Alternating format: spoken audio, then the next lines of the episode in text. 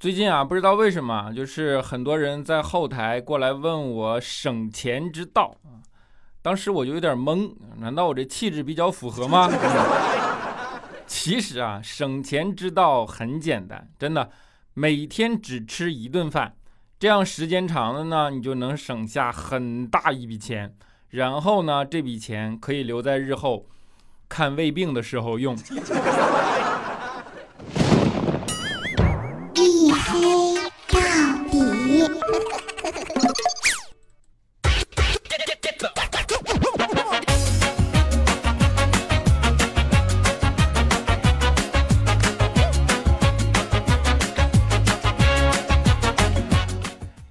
欢迎收听，这里是大型不奇幻、不悬疑、不科普、不励志、不时尚也不青春，唯独认真搞笑的娱乐脱口秀节目《一黑到底》，拯救周一不快乐。我是你们的隐身狗六个小黑。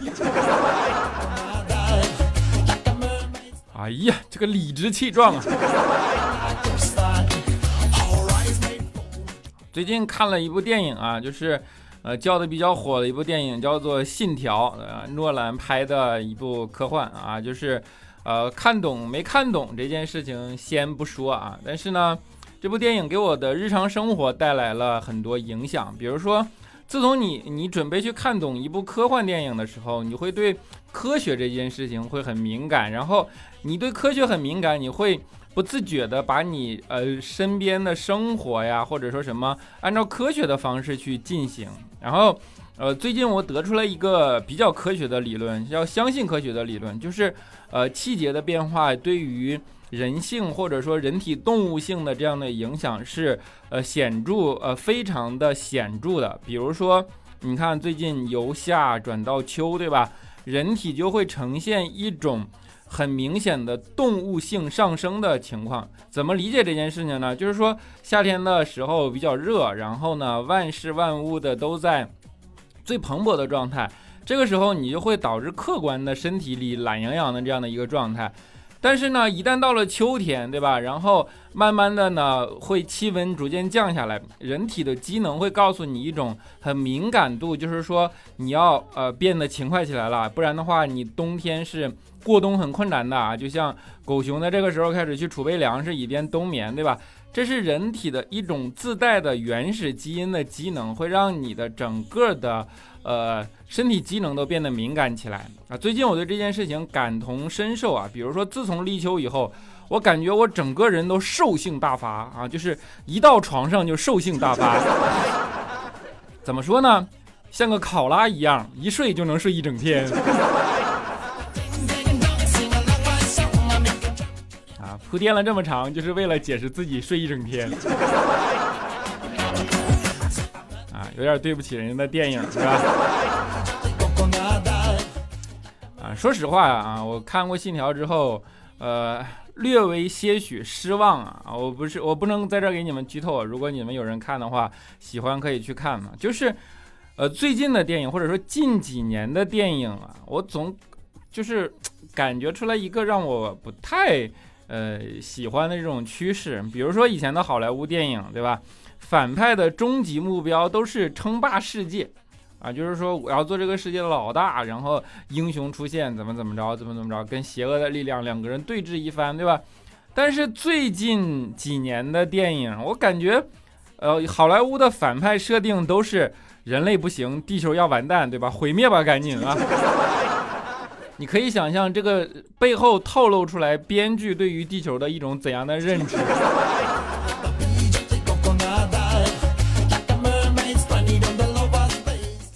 的确啊，就是今年尤为明显啊，可能以前暗流涌动，但是到今年所有事儿赶一块儿了，然后爆发出了一种很戏剧的这种呃冲突性的这种局面，对吧？整个世界的范围内啊，不管说因为。呃，新冠肺炎导致，对吧？然后，呃，各种阶级的冲突、种族的冲突、等等冲突、国与国的冲突，然后人种与人种的冲突、民族与民族的冲突，反正你你今年看的最大的就是冲突，对吧？整个世界是一部大戏剧。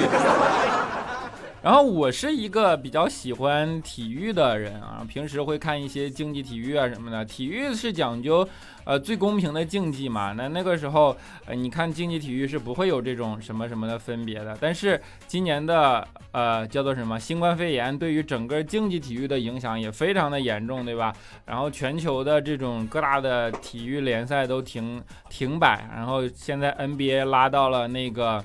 呃，迪士尼里边去，然后在那里边统一的打比赛，结果又因为美国的种族冲突，对吧？然后 NBA 罢赛，我我靠，你当时你知道看完什么感觉吗？我觉着 NBA 这帮哥们儿真的简直太逗了，你就是为了表达他们对黑人生命很重要这件事情的支持，对吧？他们竟然选择了呃拒绝上班，哇，太厉害了！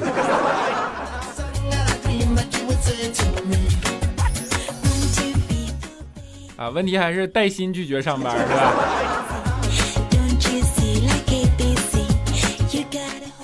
啊，还有体育界最近比较大的事儿就是内马尔啊，那个内马尔也感染了新冠肺炎啊。一开始呢，呃，我不是很不是很理解，你想那个欧洲的这种呃五大联赛级别的这种安保，然后既然他已经开了赛，对吧？整个的这种。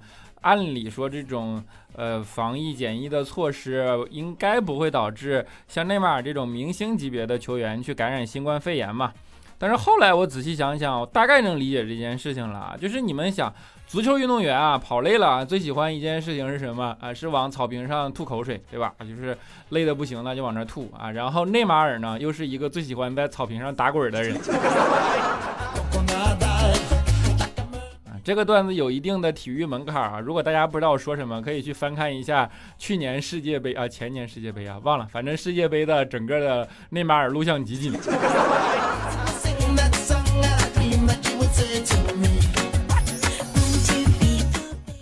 啊，其实我们这代人，尤其我们这代人，我是个八零后啊，然后八零后从小生长的这样的氛围，是一个，呃，怎么说呢？我们是应该可以说我们是。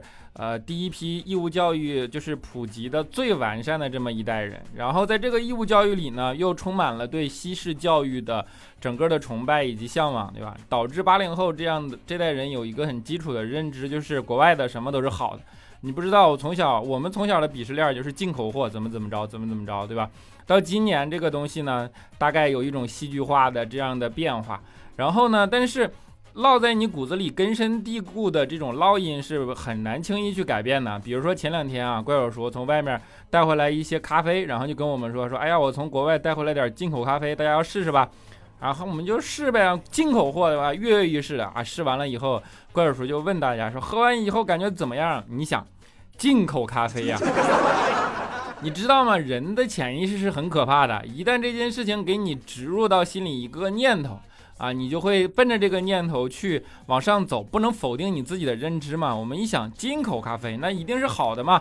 于是就跟怪叔说，嗯，进口咖啡果然不一样啊，神清气爽，对吧？老板说，嗯，既然大家都不困了，那我们今天晚上就加个班吧。加完班一翻垃圾桶啊，就是进口咖啡，上海产，对吧？上海保税区加工。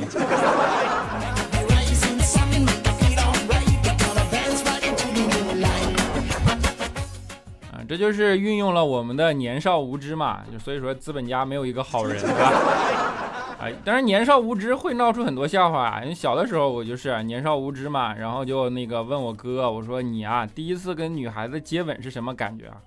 啊，当时我哥脸啊就是唰的一下红了，跟我说就像这样，脸红烫了整整一天。我去，你知道听得我一直咽口水，你知道吗？但是我还依然很冷静，我跟他说：“哎呀，我说你没想到你还害羞，想起初吻还脸红。”然后哥们说：“哎呀，不是，你不知道，我吻她的时候啊，被她老公发现了，结果被摁在地上打了十几个耳光啊！”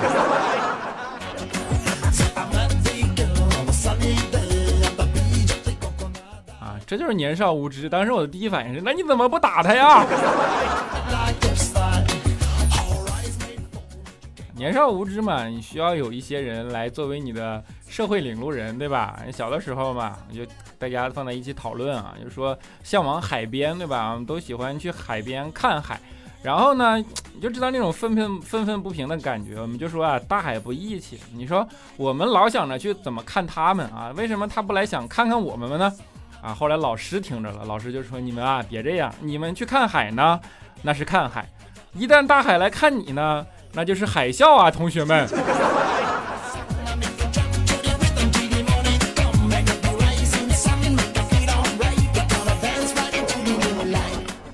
当然，一个孩子最靠谱的社会领路人还是自己的家长，对吧？你们不知道，我小的时候我就觉着我爸呢有一双那个怎么说支支撑起家庭的一双手，对吧？这双手特别有魔力啊！小的时候电视机卡了，上去啪一拍好了，对吧？收音机卡了，啪一拍好了；游戏机卡了，啪一拍好了，对吧？有一次呢，教我一道数学题，我脑子卡了，上来啪一拍啊！然后呢，去医院了，医生给我检查完了，跟我爸说：“哎呀妈呀，这孩子几楼摔下来的？有点轻微脑震荡了都。”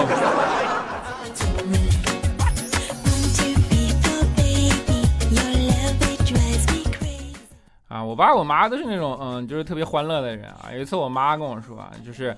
啊，其实我妈今年已经六十来岁了啊，然后忽然早上跟我说说，哎呀，我跟你说啊，你要多个姐姐了。你知道这句话对我来讲意味着什么吗？就是我是一个科学比较严谨的人，对吧？理科生嘛，逻辑比较严谨。我想我要多个姐姐了，那你看你就再怎么着，你现在生二胎肯定不现实。你生了二胎，就算是个女孩，我应该叫妹妹。在这种情况下，我能多了一个姐姐，只有一个现，只有一种情况，对吧？于是我就 默默的同情的目光看向了我爸啊。结果这个时候，我妈跟我来了一句，说：“你想啥呢？我要去做拉皮手术了。”哎。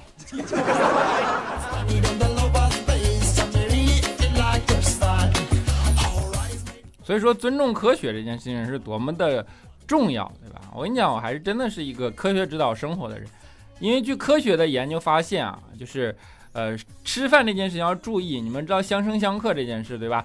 如果把螃蟹与南瓜、韭菜与牛肉、虾与金瓜、鲫鱼与猪肝、兔肉与荠菜，然后鸡肉与糯米、鲍鱼与牛肝、海参与青果等相克的食物放在一起吃的话，那你就买不起单了。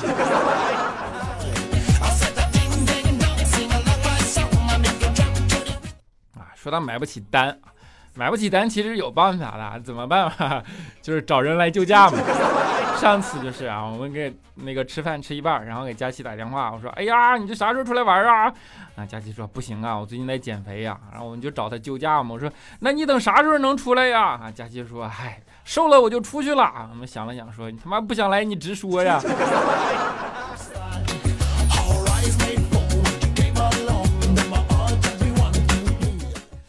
佳期呢为减肥的确想了很多的办法。你们不知道，佳期其实有很多的体育爱好，也是你比不像男生那么肤浅，什么篮球、足球、乒乓球，对吧？佳期不，佳期喜欢骑马。然后呢，有一次啊，我们去了一个地方，就当然骑马。佳期就问那个马场管理员说：“哎，你们这马场什么时候来了一匹骆驼呀？怎么还感觉有点瘦呢？这个双峰啊，倒是有那么一些形状啊。”管理员看了看佳期，就说说：“它不是骆驼。”他呀，就是你上次骑过的那个马。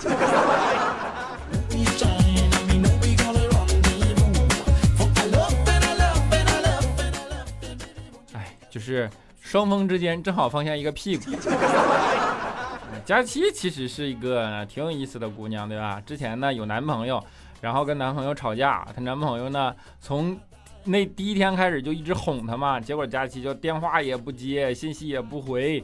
然后呢，男朋友就给她道歉啊，她也不理啊。后来呢，就是大家就给她男朋友出主意嘛，就不想看着这两口子分掉，对吧？跟她说说你啊，道歉要有诚意，认真反思，真诚道歉，对吧？然后呢，她男朋友就编了一条特别长的信息啊，就跟佳琪说说我这两天啊一直看着你的照片，着实觉得对不起你。经过认真反思啊，我发现我错了，原谅我好吗？然后佳琪看了以后秒回说你看的是哪张照片？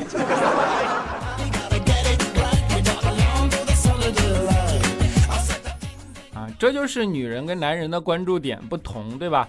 在不同的场景下，女人跟男人的关注点是不一样的。比如说，在道歉的时候，男人关注的是想让女人赶紧跟他说话，而女人关注的是你他妈看的哪张照片。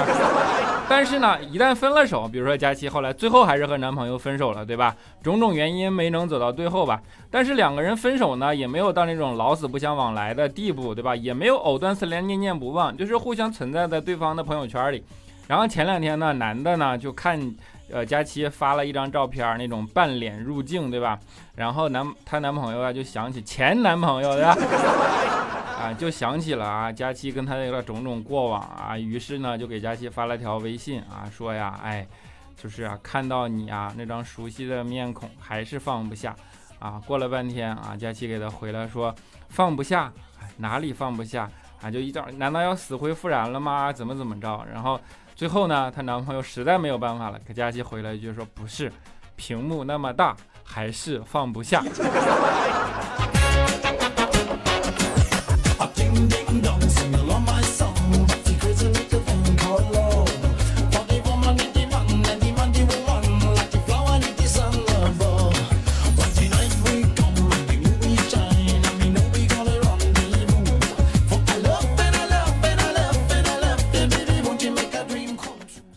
一小段音乐，欢迎回来。黑人要有限度啊，然后毕竟往后还要处，对吧？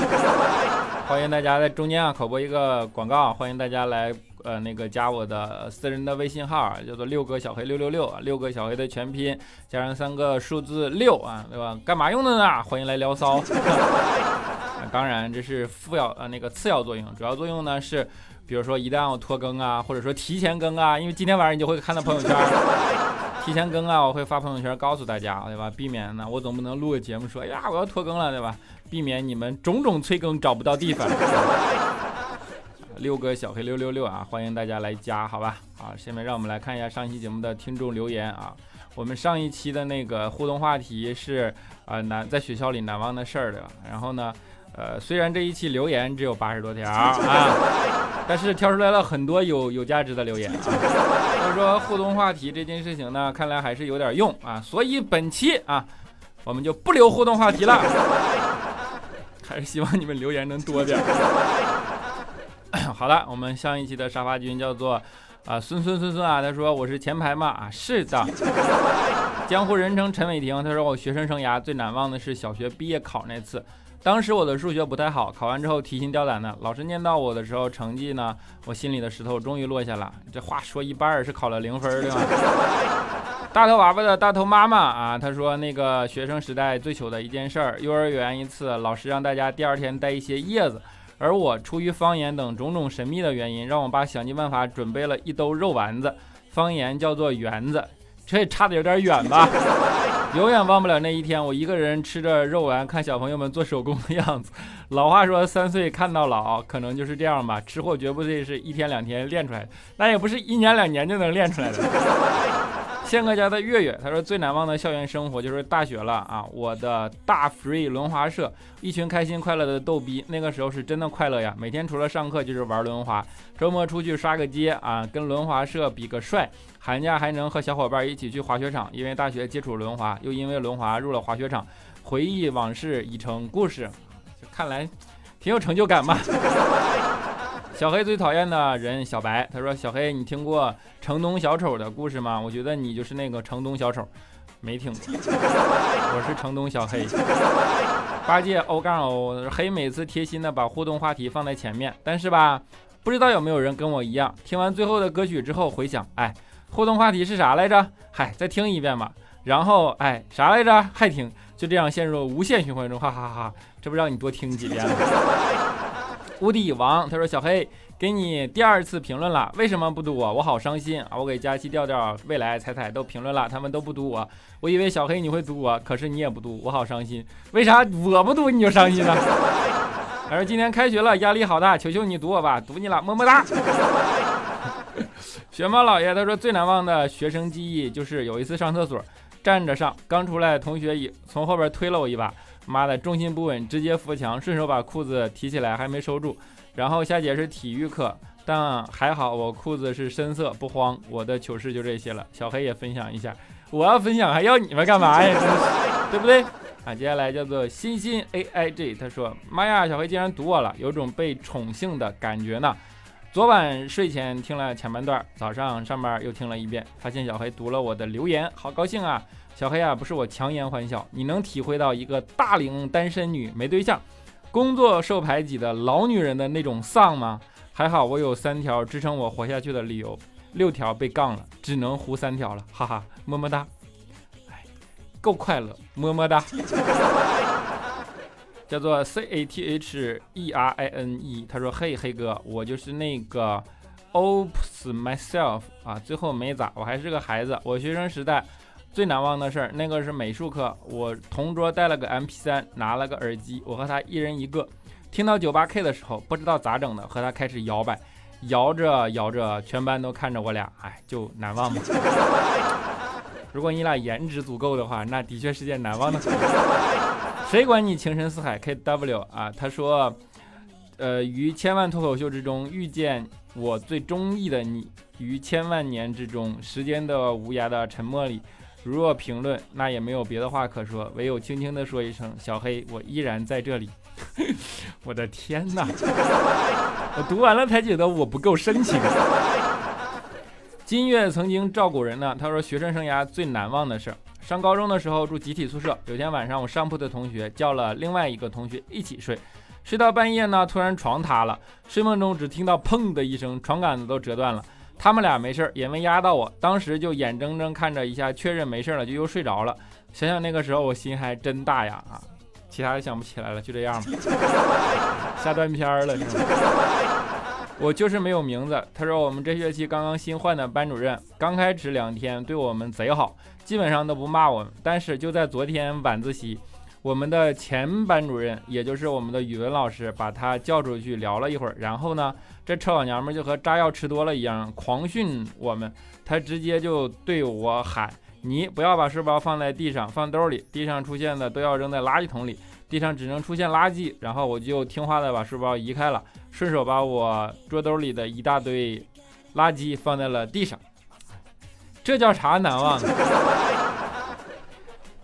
听友幺幺幺五七三九幺，他说：“嘿嘿，你节目读的第一条留言就是我，那么多年了，你还真好。上学最丑的事就是上大学第一周，发现有图书馆，兴奋的进去看书，结果上厕所了，跑到了男厕所，估计那些男的都在骂哪里跑来的土妞。”还有一次呢，也是大学第一周，跟同宿舍的姐妹看到学校对面山的房子好特别，好好看，就跑过去玩，发现很多健身器就在那里，玩了很久，很纳闷，地上有好多纸钱，后面才知道啊，学校对面 那是殡仪馆。现在想想这些事情，昨天发生的一样。大学毕业整整十二年了，你这胆儿大呀！原来滑头救不了，他说怎么说呢？啊，上学的时候我是按部就班的，上学考试。升学带社团发文章找工作，就想对上大学或者有时间的同学们说一声：有条件的话，想做什么就去做吧，以后很难有机会了，别留下什么遗憾。要不是看黑哥评论不到六十，我才不码这么多字。谢谢么么哒。众口难调六 A，他说我们校风淳朴而彪悍。有一天晚上，校外的街溜子去男生宿舍里要钱，我们寝室对面住着三个系篮球队的，一个跆拳道社团的团长。都没用另外四个兄弟动手，六个街溜子就全被摆平了。自己呢去值班室自首去了。哎，这种就是热血澎湃，对吧？星星 sky 他说高一开学，初中的时候闺蜜和我不同班，操场上遇到，给我指他班上的帅哥，一眼万年啊，带 BGM 带光环的那种。他问我打多少分，我当时脱口而出一百分。本人从不花痴，唯一追过的星是刘德华，但是他真的深深的印在了我的脑海里。后来还申请 QQ 小号跟他聊天。为了放学能同路，跟他一起坐公交，自己再走两站路回家。二十年了，一直是好朋友，没有做任何故事，各自成家，各自安好。他就是一个特别的存在，挺好，不后悔吗？爱笑的眼泪 QS，他说高三的圣诞节教室布置好了，结果学校不让我们过，我们就把满腔仇恨献给了第一节晚自习的化学老师。被我们用粉笔打出去了。为了让化学老师回来给我们上课，我们班主任用各种美好的语言美化了我们的行为。那时候就觉得，卧槽，语言还可以这么玩你怎么知道是语言起了作用？你班主任男的女的？开体妞他说上学最难忘的事情，我上初中的时候，我爸是学校校长。有一天我爸喝多了回家，我不会做数学题，他给我辅导功课。第二天我被老师叫到办公室质问我谁教我的做法都是错了。啊，我为了老爸的面子没有告诉这是我爸教的。关键是我爸以前还是个数学。你要说你爸教的，你们老师就会认错了。不是诗人，他说关于这期的话题啊，开学的倒是没想起来，但是我想起我小学的事情。小学的时候一共读过三个小学，两个拆了，一个废了。最后六年级毕业的时候，那个学校是我们最后一届毕完业就倒闭了。你现在的公司还好吗？夏夏的小狮子他说今天工作中受了很大的委屈。本来想跟小黑吐槽一下，因为一直都觉得小黑是个非常睿智的小黑，听他分析很多东西都非常的有道理。但是今天的事儿呢，也不是一句两句就能说清楚的，就当发泄一下。最后说一句，小黑永远支持你哦。搞了半天你啥也没说，好吧，也支持你，么么哒。好，节目的最后啊，给大家带来一首谭维维翻唱的，叫做《三十岁的女人》。最近不知道。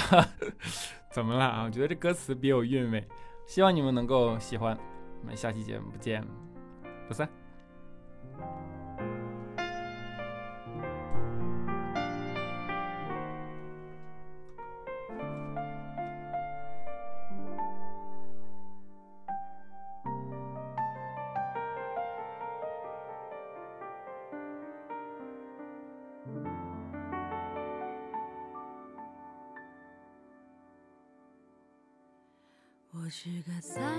岁，至今还没有结婚的女人。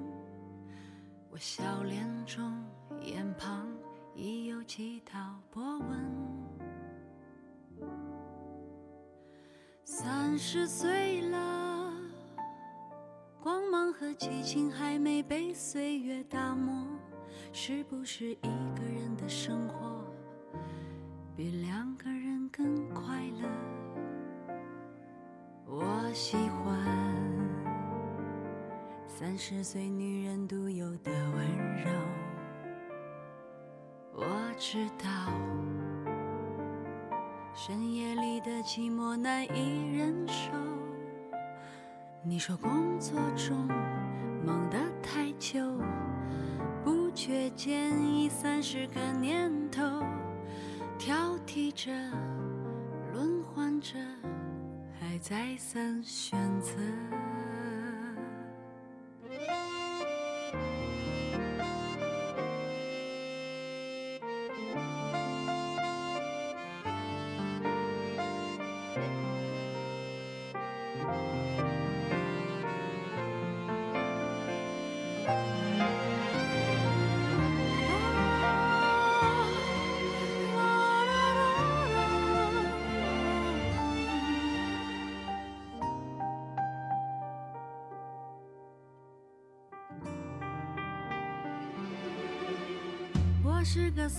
十岁，身材还没有走形的女人。这样的女人一定留有当年的一丝青春。可是这个世界，有时候外表决定一切。可再灿烂的容貌。都扛不住衰老，